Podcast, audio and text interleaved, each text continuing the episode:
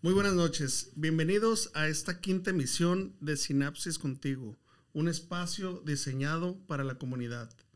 Como es costumbre en este programa, nos acompañan un grupo de expertos en el tema a tratar, que este mes está dedicado al criminólogo, como sabemos, pues es el 16 de noviembre. Mm, queremos destacar la importancia de esta profesión y en la dinámica social actual. Contamos con la presencia de la maestra Lorena Sánchez, quien es psicóloga, licenciada en Derecho y cuenta con una maestría en Educación, así como un diplomado en terapia gestal. Su experiencia en el área educativa es como orientadora a nivel secundaria y a nivel medio superior. Se ha desempeñado como docente desde el 2015 a la fecha. Bienvenida, Lorena. Muchísimas gracias, gracias por la invitación. También nos acompaña el licenciado Maurilio García González, maestro en Derecho con amplia trayectoria en la administración pública como analista, capacitador, asesor en materia de seguridad pública. Su experiencia lo ubica como coach de desarrollo, talento y capacitación. Bienvenido, Maurilio. Gracias. Buenas noches. También al mismo tiempo le doy la bienvenida al maestro Juan Luis Domínguez, criminólogo, quien desempeña como coordinador del área de criminología para el sistema penitenciario de Baja California. Es maestro en seguridad pública y derecho penal y también es docente universitario. Bienvenido. Muchas gracias. Pues muy buenas noches a todos, al público que nos escucha. Quiero darles la bienvenida a cada uno de ustedes. Y el tema de hoy es criminólogo en la escuela. Ya tenemos un episodio previo que ya, ya está este, grabado y esta va a ser la continuación y conclusión de este tema. Como primera pregunta que les eh, haré a ustedes, ¿qué podemos entender por, por criminología educativa? ¿Quién de ustedes eh, desea contestar? Eh, buenas noches. Me gustaría aportar un poco al respecto sobre el cuestionamiento. Sabemos que la criminología es una ciencia jurídica de perfil social, con aplicación en todo lo concerniente a la prevención o control social. Por ende, la criminología educativa tiene como objetivo la prevención de la criminalidad o antisocialidad desde la escuela. Esto es ya sea para evitarlas mediante la formación o información del alumnado acerca de las amenazas y violencias propias de la convivencia humana y o controlarlas, ¿no? En tanto es en las escuelas, ¿sí? Donde se pueden detectar las conductas antisociales y darles una pronta solución para con esto evitar un desarrollo antisocial de los menores y encaminarlos a ser alguien productivo en la sociedad. Eh, en la comunidad educativa eh, se manifiesta en pares o en binas, como los conocemos, es donde eh, el alumno empieza su convivencia social en todos los sentidos. ahí es donde se empiezan a generar las primeras situaciones que tanto el profesor como las autoridades de las escuelas empiezan a ver las problemáticas de estos. Y, por ejemplo, con un ejemplo claro, pues de la actualidad que es el bullying, ¿no? Ok. Entendamos que también criminología educativa, pues el concepto ya está. Pero, ¿por qué no es aplicado en México? Desafortunadamente, la criminología educativa eh, es poco conocida en la actualidad. Eh, de acuerdo a investigaciones, pues apenas en el 2014 es cuando empieza a surgir este tema a, niveles de tesis y eh, trabajos de investigación para empezar a tomar como una forma de ayuda en las escuelas desafortunadamente el concepto de criminólogo es poco conocido. Eh, en lo general, en la sociedad, y también el qué hacen, y para qué sirve y en qué nos puede ayudar. Maestro Juan Luis, por ejemplo, el criminólogo, em, su función, su función em, directa en, la, en, la, en el área educativa, eh, en cuestión a la prevención o a la atención de los delitos que, que, se estén presentando, ¿cómo podría él desarrollarse dentro de una escuela? ¿Cómo, cómo tú te lo imaginas eh, hablando en un futuro, en un futuro próximo, ¿cómo tú te imaginarías o cómo tú te imaginarías trabajando en una escuela? Bien, como lo acabas de mencionar, ¿no? yo creo que la, la, actividad principal del criminólogo en una escuela es la prevención. Okay. Eh, y esa prevención puede verse manifestada en, en, distintos espacios, puede, o en tiempos más bien. Puede ser una prevención primaria, una prevención secundaria o una prevención terciaria.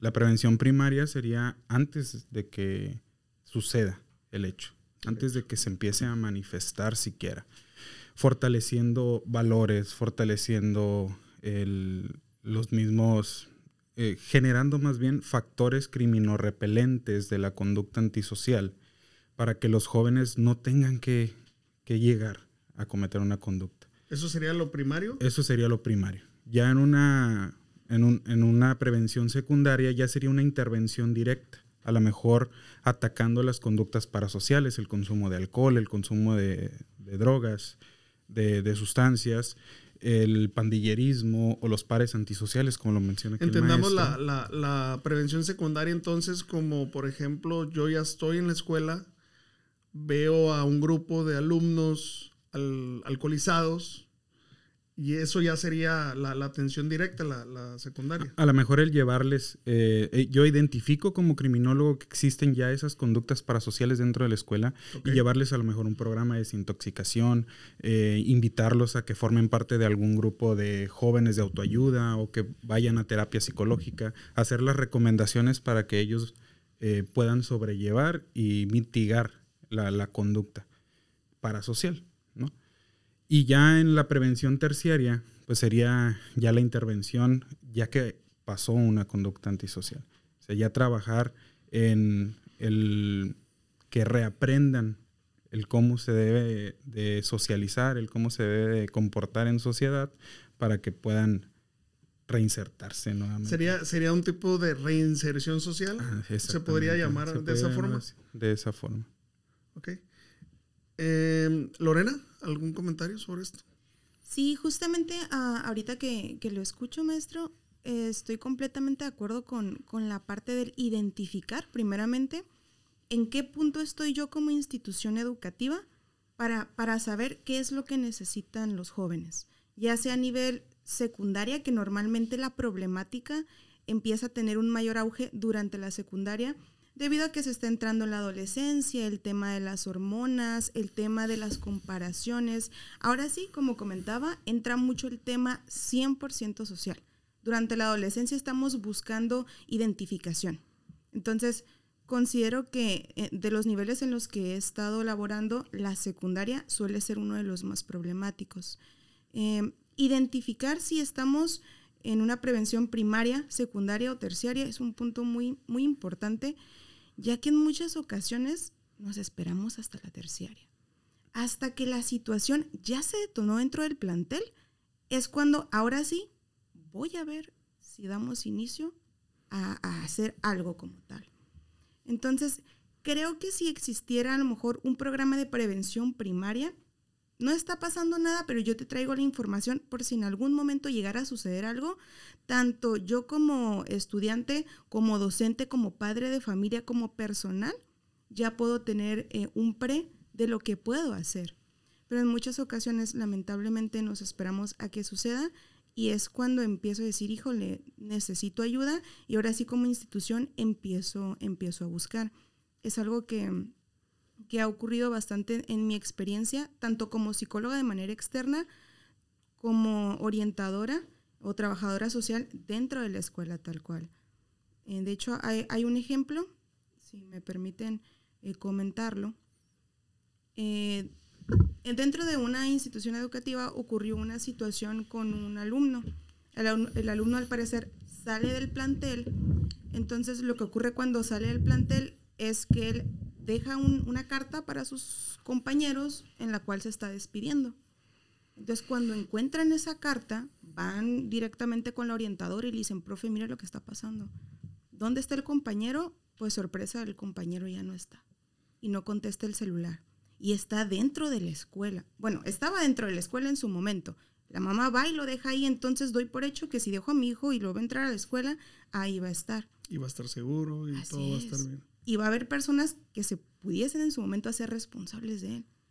Entonces, ¿qué es lo que pasa ahí? El chico se, se, escapa, eh, empieza la búsqueda, se comunican con los papás, empieza ahora sí que literalmente a encontrarlo y de pura casualidad, como que en algún momento eh, le contesta a la orientadora que la orientadora le estaba marcando y ya es que ella empieza a hacer una intervención en crisis. La orientadora es psicóloga, entonces empieza la intervención en crisis y justamente después de que se suscita esa situación, es donde ya se busca la ayuda. Es, está pasando esto, se están generando muchas situaciones en las cuales el, el adolescente, el alumno, pues el tema del suicidio está hirviendo ahora sí que dentro de, de, la escuela. Necesitamos, ahora sí, ya que pasó, necesito que alguien venga y dé una plática. Necesito que me manden ya sea de DIV, ya sea particular, eh, ya sea de servicio social en muchas ocasiones también.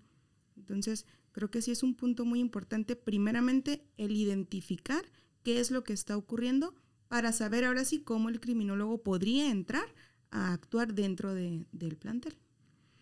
Entonces, eh, se me viene a la mente, ¿no? De lo general a lo particular, no sé ustedes qué piensan. Um, dar una recomendación. Yo sé que quisiéramos uh, que podamos hacer una iniciativa de ley, que mañana autorizaran ya un criminólogo dentro de las escuelas, pero sabemos que es un proceso largo, es una batalla, es una lucha para que esto se dé, pero por lo pronto no sé qué les parezca si nos llegaran a escuchar las autoridades o, o, o la Secretaría de Seguridad de, de, de, Educación Pública, que nos, que nos escuchara diciéndole lo siguiente, ¿por qué no hacen un programa? Donde reúnan a varios criminólogos, vean los diferentes eh, ambientes que hay en las diferentes colonias, en las diferentes escuelas, empiecen a atacar los focos rojos como tipo de prevención y estos mismos puedan entrar a las escuelas y hacer pues evaluaciones o diagnósticos o, no sé cómo, cómo podría ser. Bueno, eh, yo podría comentar que lo primero que eh, se tendría que hacer sería un esquema de concientización respecto del tema, de los alcances, de los resultados que pudiese dar eh, en la práctica y en, en, pasada y presente, ¿no? Al decir práctica es en lo que ha sucedido durante años y años y años en los eh, centros educativos eh, de cualquier tipo de, conducta delictiva o que se presuma delictiva. ¿no? Eh, el desarrollo del ser humano se determina por un mo modelo multifactorial eh, en donde los seres humanos generan un tipo de esquema eh, en donde ciertos patrones determinan eh, su, com su, comportamiento a, a, una educación temprana. Y esto está documentado en estadística y en, en todo lo que vemos en, en la reinserción social, eh, en los delincuentes que ya están presos eh, en ese proceso. Y ahorita aquí el compañero nos podría dar una mayor panorama. panorama al respecto.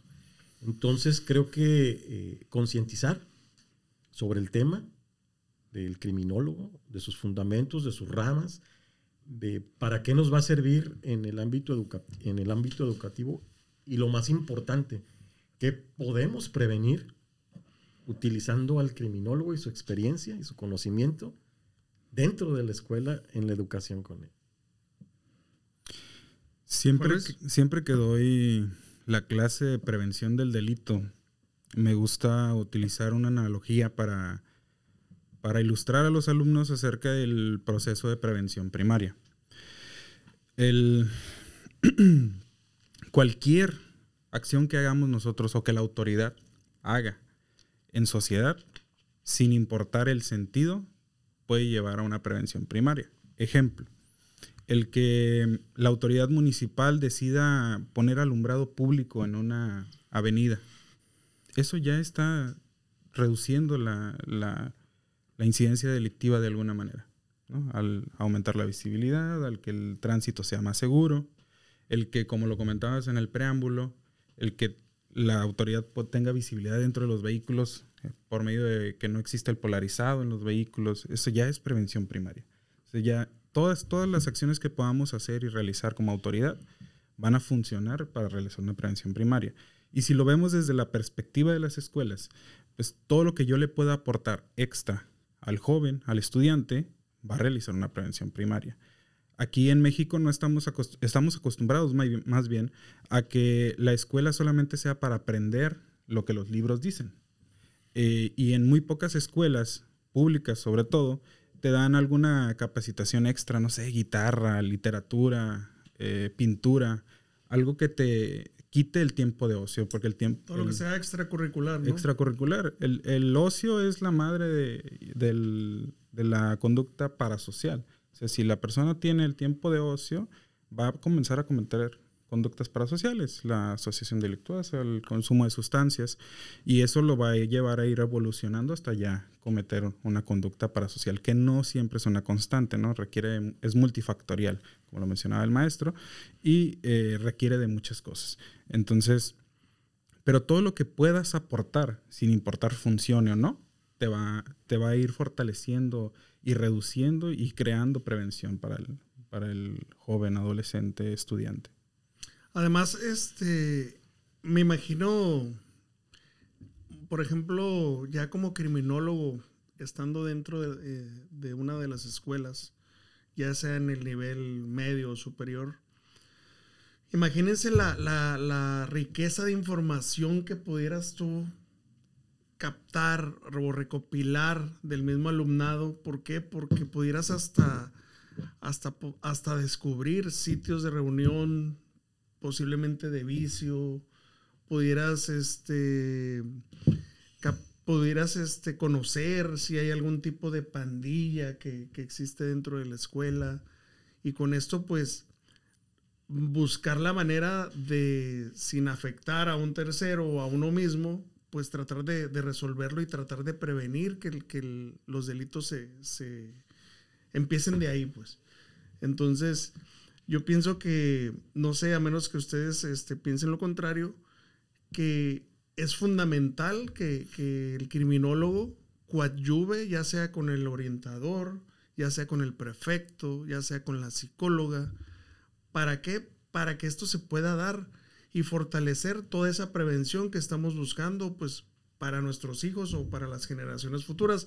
Lógicamente que si no se empieza, pues nunca vamos a saber si va a funcionar o no o no sé qué, qué piensan.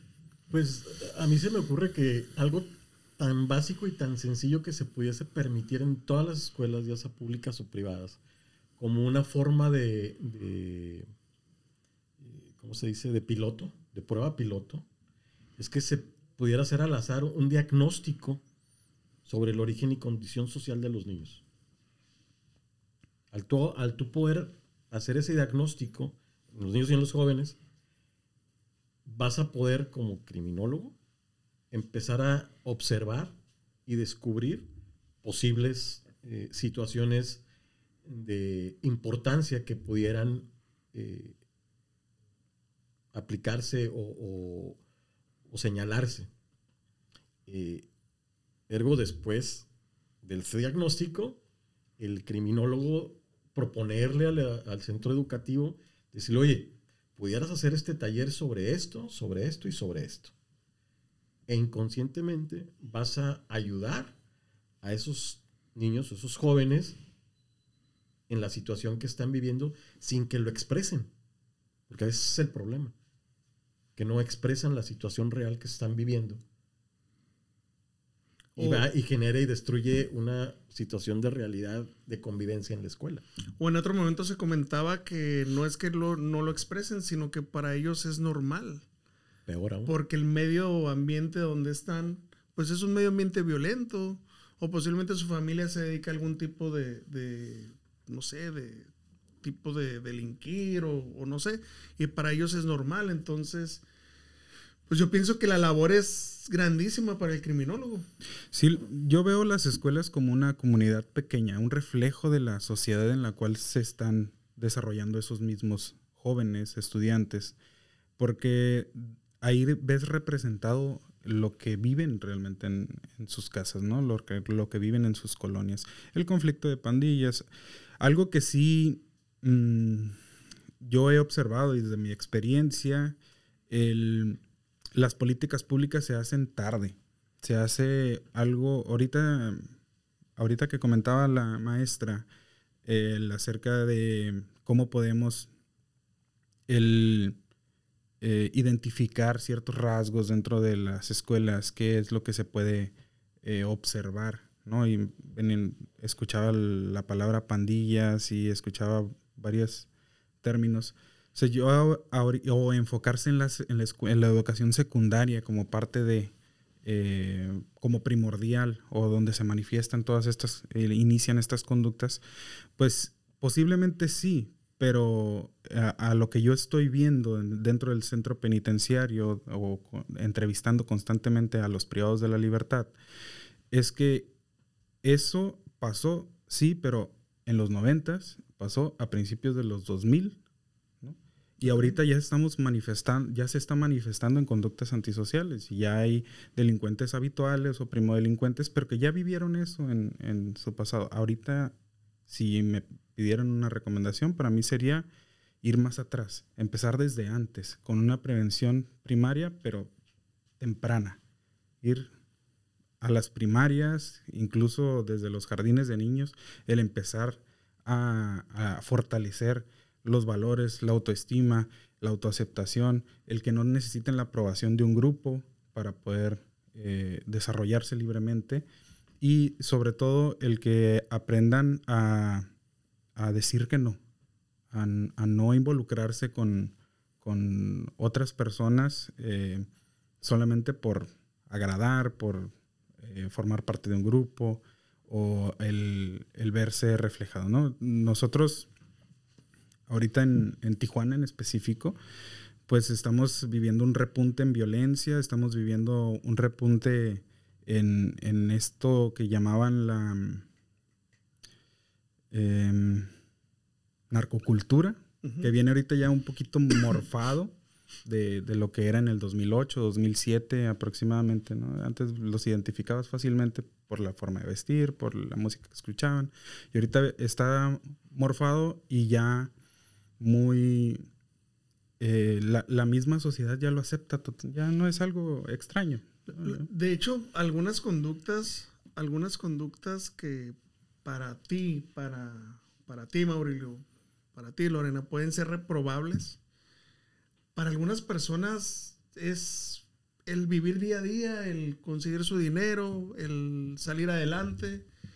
Y a veces lo festejan hasta con, o sea, con algunas canciones o no sé, pero es la forma de, de vida y dicen, ¿sabes uh -huh. qué? Pues si es mi manera de traer comida a mi casa, pues está bien, ¿no?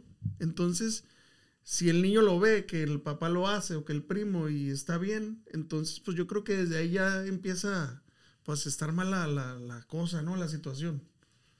Sí.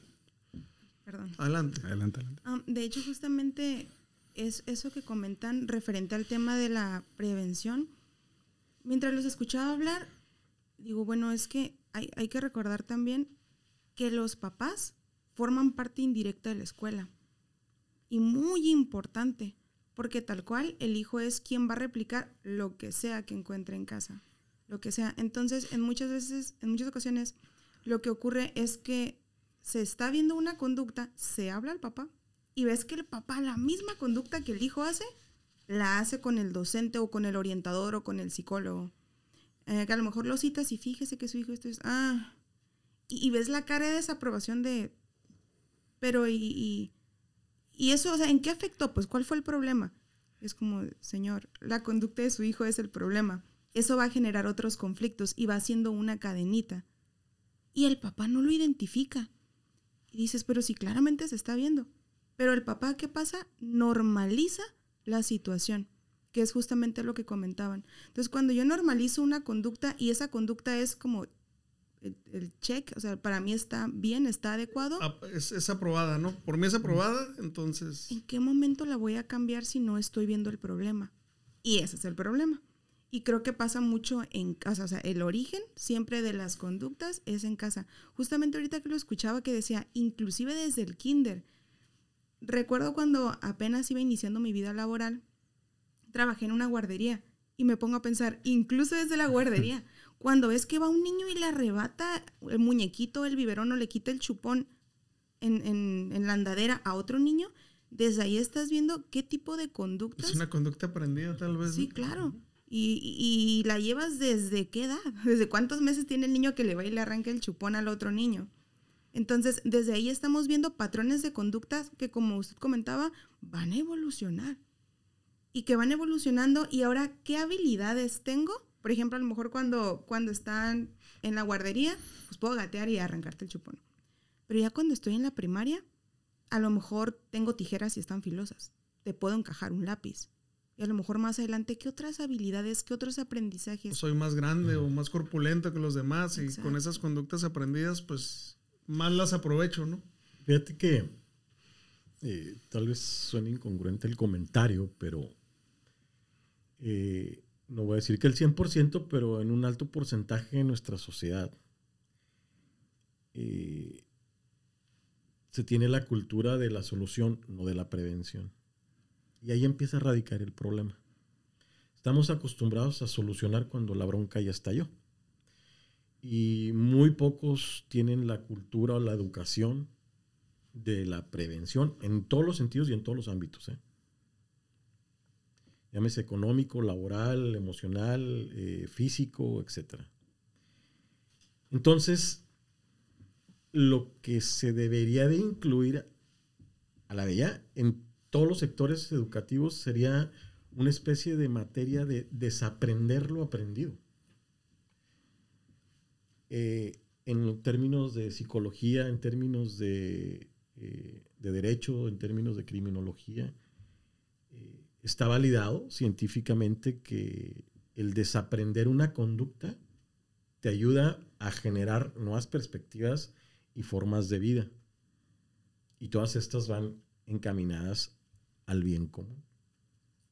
Entonces, eh, el poder incrustar una, un taller, este, una plática de, del cómo cómo nosotros los seres humanos tenemos la capacidad de desaprender conductas que nos dañan o que no nos benefician en lo absoluto. Cuando aprendemos esta técnica, se convierte en algo muy sencillo el romper con paradigmas y con cadenas que traemos arrastrando de, desde la niñez.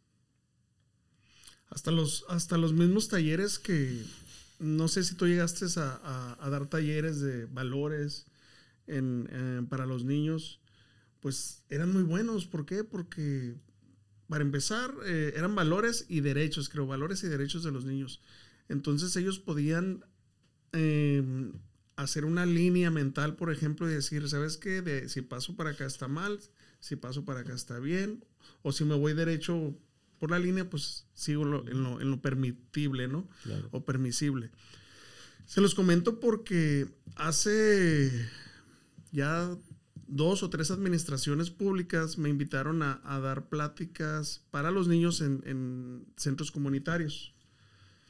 Y lamentablemente los niños no tenían ningún interés por escucharme, ningún interés por saber cuáles eran sus derechos estaban vagamente distraídos. Ellos lo que querían nomás era jugar y la hora de la comida y se acabó. ¿Pero por qué? ¿Por qué? Porque los papás, para empezar, los dos trabajaban, los nada más los dejaban ahí. También las necesidades de cada familia, yo creo que hacen propensos a sus hijos a que no aprendan este tipo de, de conductas o de valores. Entonces, pues yo creo que todo viene de raíz, pues desde la pobreza también. O no sé, ¿qué piensan? Pues efectivamente, o sea, si te vas a la base de, y las consecuencias que provocan todas las malas conductas, los delitos, etcétera, etcétera. En la necesidad. Pues en las necesidades están, están claros desde que yo tengo uso de razón en cuanto a la pobreza, la falta de oportunidades laborales, la corrupción, eh, la droga, o sea, siempre han estado en nuestra, en nuestra cultura y educación, nuestro crecimiento, esas eh, situaciones. Entonces, como bien lo, lo, comentas, vas y expones un tema que no tienen ni idea, ni saben pues, por qué me estará diciendo eso, porque hay conceptos y hay palabras que ni siquiera conocen. es bien difícil. Por eso vuelvo a lo mismo. Hay que enseñarles a desaprender y como el 1, 2, 3 o como el abecedario, empezar a, a, incrustar en, la, en el subconsciente de, de la educación básica, ¿sí? Eh, no el criminólogo como tal, no, no, no, la ciencia como tal, pues, sino eh, los fundamentos, las bases y el conocer que existe algo que me puede ayudar a conocer esas variantes de, situaciones de conducta que se provocan a diario en la escuela. Pero también podríamos empezar, pues, por los padres también, ¿no? Porque, o, cómo, o cómo, cómo aterrizamos esto, porque, pues, el niño, si el papá no lo, no lo lleva o no lo empuja a algo, pues, pues menos lo va a hacer. Entonces yo pienso que el pilar sería, el pilar de esto sería... El entorno familiar. El entorno familiar y lógicamente pues la escuela pues son, es, es, es, la unidad de muchísimas familias, ¿no? Entonces yo pienso que si empezamos también por retomar todos esos talleres que se daban a los padres, o no sé si todavía se den, pero que sean obligatorios, que por lo menos vayan una vez al mes o no sé, pero que sea parte de la, hasta de la calificación del alumno, ¿sabes qué? Tu papá sí vino, que cumplió con esto, o tu hermano sí vino, pero ya sabes que hay un seguimiento eh, por parte de la institución o por parte del gobierno o por parte de la escuela, pero hay una, hay una, hay un empuje a, mejorar esto, ¿no? Bien, yo sí discrepo un poco en que la pobreza sea parte importante del, del inicio de la delincuencia. Sí considero que hay lugares en donde se puede aplicar. Ejemplo, no sé, Badiraguato en la sierra de Sinaloa, si tienes solamente la opción de ir a cultivar marihuana o dedicarte al sicariato, pues entonces sí, la pobreza es un factor importante. Sería algo ya extremo, ¿no? Sabes que no tengo otra opción. Ahí sí. Ahí sí lo veo viable y aplicable. Y ahí no refuto. Pero en una sociedad común y corriente, eh, no considero que la pobreza sea un factor importante. Sí genera ventajas y desventajas el tener el recurso económico para poder eh, salir adelante, pero la escala de valores es lo, que te va a llevar a eso. O sea, podrás ser la persona más pobre del mundo, pero... Pero puede ser el más humilde y, honesto, ¿no? Y, y, si tu escala de, valores siempre ha sido bien eh, fortalecida, pues no vas a ver la, vas a ver la oportunidad en buscar cómo, de manera eh, socialmente aceptada, el salir adelante. Totalmente. De, hecho, yo creo que, a lo mejor hasta nosotros que ya tenemos pues, pues una edad, yo, yo en mis tiempos también tuve esa decisión, ¿no? De formar parte de algo que estaba mal o seguir por algo que, estaba bien para mi familia o o mi, o mi seguimiento como persona. Entonces, sí, sí, este, sí estoy de acuerdo contigo porque todos tenemos la elección en algún momento, pero sí es muy importante decirles que yo esa elección en ese momento la tomé porque sí me inculcaron algunos valores que me reforzaron a actuar de esta forma. Pero si estos niños de hoy no tienen ese refuerzo, esa ayuda por parte de, de, un padre o de una madre o de su tutor, de quien sea, pues sería un poco más difícil porque como les digo, yo sí tomé la decisión correcta porque sí tenía ese refuerzo. No sé si me explique o, o conteste un poquito ahí lo, lo, que tú estabas comentando. Sí, perfectamente. El, si tienes las herramientas y las sabes utilizar, pues no, no va a haber necesidad de que caigas en delincuencia, en conductas parasociales. Algo, un, término que me gusta mucho es la resiliencia y si se sabe aplicar, si, si le enseñáramos a los niños cómo, cómo aplicarla, que no nada más que conozcan el concepto y qué es lo que significa, una palabra de moda, sino que sepan realmente aplicarla, pues entonces tendríamos a personas conscientes de toma de decisiones y podrían decir, no, esto no está bien, no, no esto me va a afectar. ¿Podrías explicarle para las personas que no saben qué es la resiliencia? La resiliencia es la, la capacidad de tomar decisiones de manera asertiva y que puedan eh, llevarlos a una, pues, un bienestar, ¿no? Todo va, va encaminado al bien común, enfocado al bien común.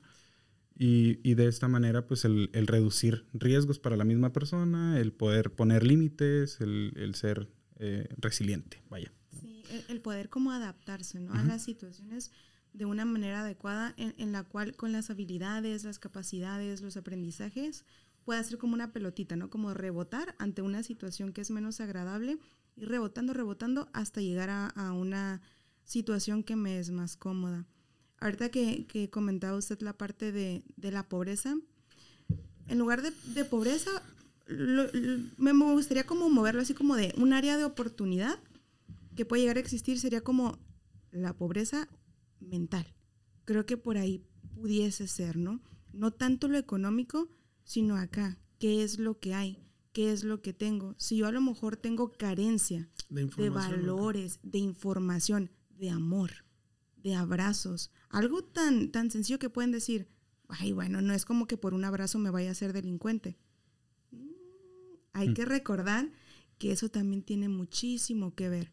Porque todo eso que me están enseñando emocionalmente, hay que recordar que los niños, e inclusive adolescencia un poquito más adelante, somos como plastilina, somos moldeables nos hacemos resilientes ante las situaciones, nos adaptamos a los cambios. Entonces, ¿qué pasa? Si yo tengo esa carencia, en lugar de pobreza, carencia voy a llamarle, esa carencia emocional, afectiva, de valores, eh, de habilidades, habilidades sociales, socioemocionales, si no tuve todo eso eh, durante el inicio, hay que recordar que la primera infancia es donde más se absorbe como esponjitas, como esponjitas que te avientan hacia el agua, vas absorbiendo todo y esos van a ser parte de mis pilares, todo lo que vaya absorbiendo ahí. Y posterior a eso, claro que continuamos absorbiendo todo el tiempo porque el aprendizaje es continuo para siempre, todo el tiempo estamos aprendiendo. Pero si yo tengo esas bases sólidas de valores, de cariño, de saber cuáles son las mejores decisiones, no nada más acá, sino, híjole, ¿cuáles van a ser mis consecuencias ante estos actos, ante estas decisiones que ahorita estoy generando? Creo que todo eso forma un factor, forma parte de un factor muy importante eh, para identificar a un posible delincuente en el futuro. Como comentaban, no se hacen en la secundaria, ¿no? No se hacen ya después las bases. ¿Qué bases tengo para saber qué decisiones voy a tomar en el futuro?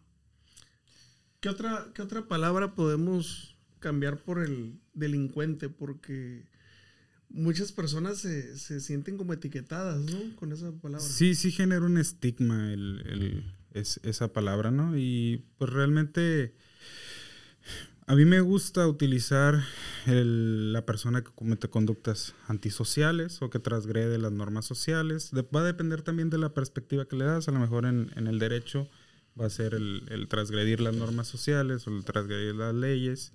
Y eh, para ya para las ciencias sociales, como la psicología, la, la criminología, la sociología, pues sí es, es un, una persona que, que, comete conductas antisociales, que van en contra del bien común. Retomando lo, lo que decía uh, ma, la maestra Lorena, um, se me viene a la mente unas personas que yo conocí y lo que, lo que quiero retomar es lo que comentaste, es si hay amor en la familia. Esa familia eh, es de bajos recursos, no, no voy a decir su, su nombre y nada, pero el papá, es, eh, siendo cabeza de familia, tiene tres hijos viviendo bajo su mismo techo y los tres hijos casados y los tres hijos con nietos. Es un familión en una casita, pero hubieran de ver qué felices son. Pero el Señor es como el patriarca, tiene la responsabilidad de, de estar este, hablando con cada uno de sus hijos. Hasta el momento no se han separado, a lo mejor va a llegar el momento, pero lo que voy yo es de que cuando yo estoy con ellos, yo sí percibo esa, ese amor que le tienen al, al papá y el papá y la mamá a sus hijos y se ve ese, esa, esa unión, pues, esa unión que... Y son buenas personas, pues, honradas y muy humildes. Ok. Eh, pues sí, hay sus excepciones, ¿no? Toda regla general tiene una excepción. Toda.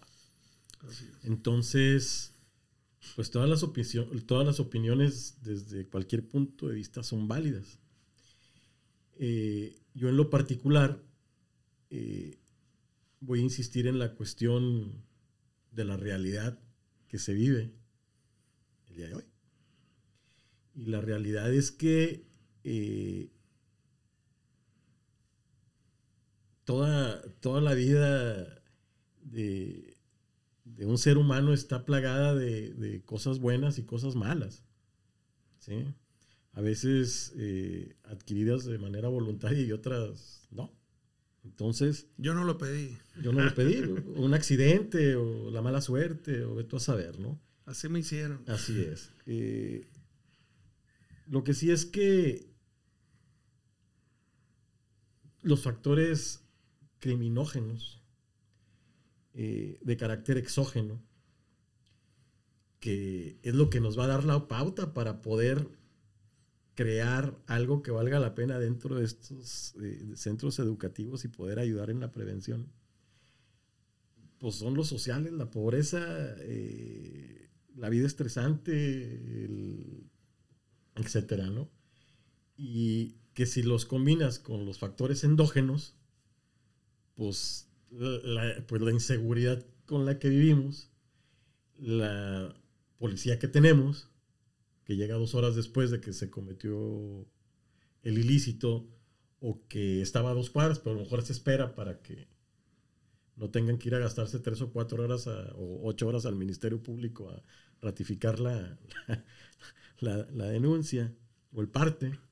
Entonces, eh, hay que meternos en la cabeza que la realidad que tenemos ahorita es muy complicada. Y que tenemos la gran oportunidad en este momento de nosotros como profesionistas que podemos a lo mejor conocer un poquito más del tema, nos podemos equivocar, tenemos la gran oportunidad de, reventar esto a, otros niveles de concientización para poder ayudar, porque no, no es otra cosa más que el decirles puedes prevenir suicidios, eh, violaciones, eh, consumo de droga, consumo de alcohol, el bullying y mil cosas más, ¿no? Dentro de, dentro de la escuela. Sí se puede. Es posible, creo que hay la forma, eh, los medios adecuados para hacerlo. Y pues nada más está en que nos den la, la oportunidad y la apertura para poder exponer el por qué sí.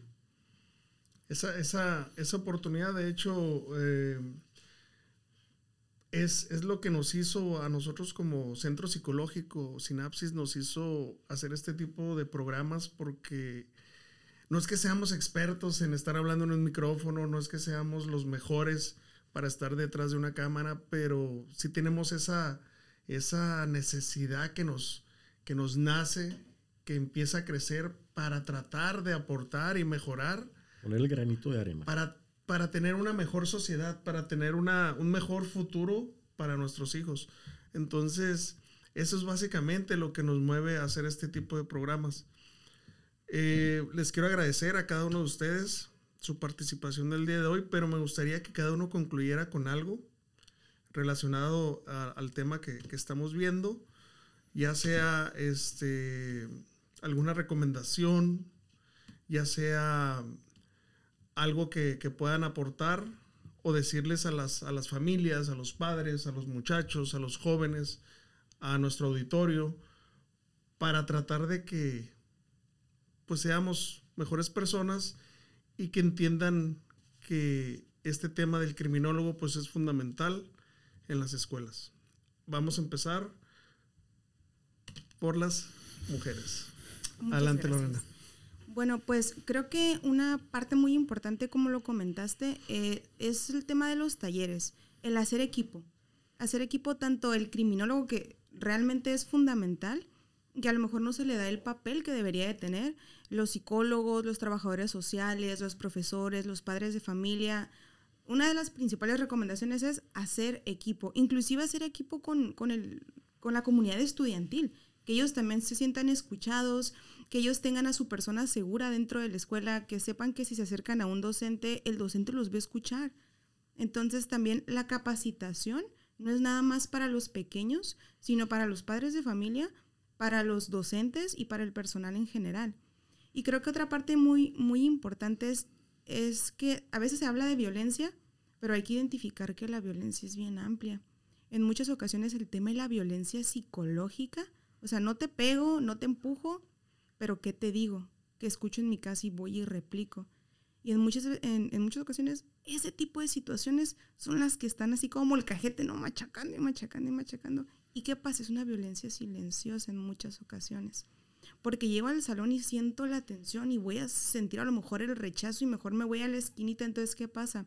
A raíz de, de algo que ya está sucediendo de la violencia psicológica, yo ya estoy evitando a lo mejor el comunicarme, no me estoy acercando. Ahí hay muchísima información. Y todo eso eh, lo podríamos empezar a, a acercar con la comunicación. Creo que la, la, comunicación va a ser una herramienta fundamental en cada una de nuestras áreas, en casa, con los amigos, en la escuela. Entonces, esa sería la, la recomendación, es identificar que todos somos parte de la prevención, identificar si existe violencia, qué tipo de violencia y sobre todo el comunicarlo, hablarlo. Eso va a ser un papel fundamental y va a marcar la diferencia. Muchas gracias. Adelante, gracias. Maurilio. Gracias eh, por la invitación, antes que nada. A mí me gustaría concluir muy breve, eh, pidiéndoles a todos aquellos que nos están viendo y escuchando, eh, que le den la oportunidad al criminólogo de acercarse, eh, conozcan eh, lo que hace, lo que, los resultados que puede llegar a dar eh, que no nada más es una cuestión de el, el, criminólogo trabaja para los que están en la cárcel, no, no, no. Puede ayudar en infinidad de, de situaciones, eh, tanto familiares como escolares. Entonces, abramos eh, la mente para darle la apertura a que el criminólogo tenga esa, esa oportunidad. Gracias. Gracias. Adelante. Bien, a mí me gustaría el recitar una frase que utilizamos mucho los criminólogos para que también se, se pueda comprender un poquito más del trabajo que hacemos. Eh, la frase es, la causa de la causa es la causa de lo causado. Y siempre vemos que las personas, que las políticas, que toda la, la dinámica social se enfoca en las causas inmediatas de una conducta antisocial, lo que provocó inmediatamente. Pero el secreto, el truco para reducir realmente la incidencia delictiva está en las causas remotas, en brindarle a las personas el fortalecimiento y todos estos factores criminorepelentes que van a ayudar a repeler la conducta antisocial eh, para que de esa manera se, se ha fortalecido ¿no? la, la, estructura del, del, sujeto ¿no? y pueda, pueda mantenerse al margen de una conducta tanto parasocial como antisocial. Y me gustaría, uh, para complementar lo que dice aquí el maestro, el, el invitar no solamente a la comunidad, sino también eh, específicamente a los criminólogos a que demuestren qué es lo que pueden hacer por su sociedad, qué es lo que pueden hacer eh, si no nos, si no nos, eh, la sociedad no nos ubica en, en, qué es lo que hacemos los criminólogos, pues entonces nosotros demostrar, hacernos necesarios para la sociedad y empezar a, impulsar políticas públicas, empezar a tratar de resolver conflictos sociales que, que, se estén presentando, a lo mejor en tu comunidad, en tu colonia, en tu cuadra, en lo que el alcance que tengas y de esa manera ir posicionando la figura del criminólogo hasta llegar a las escuelas. Muchas gracias. Solo para información a nuestro público, a lo largo del programa se vieron banderines en la participación de cada uno de nuestros invitados. En esos banderines viene la información de cada uno de ellos. En dado caso de que ustedes quisieran comentarles algo, enviarles algún, algún mensaje o solicitar sus servicios, ya sea como psicólogo, ya sea como abogado, eh, también este... Logoterapeuta. Logoterapeuta y, o como criminólogo, ¿no? Entonces también va a aparecer la información de nosotros de Sinapsis eh, contigo, donde ustedes pueden mandarnos su, lo que piensan del programa, eh, al temas que quieren que, que nosotros eh, comentemos, que platiquemos aquí para ustedes. Si quieren participar en el programa también pueden mandarnos este, la solicitud.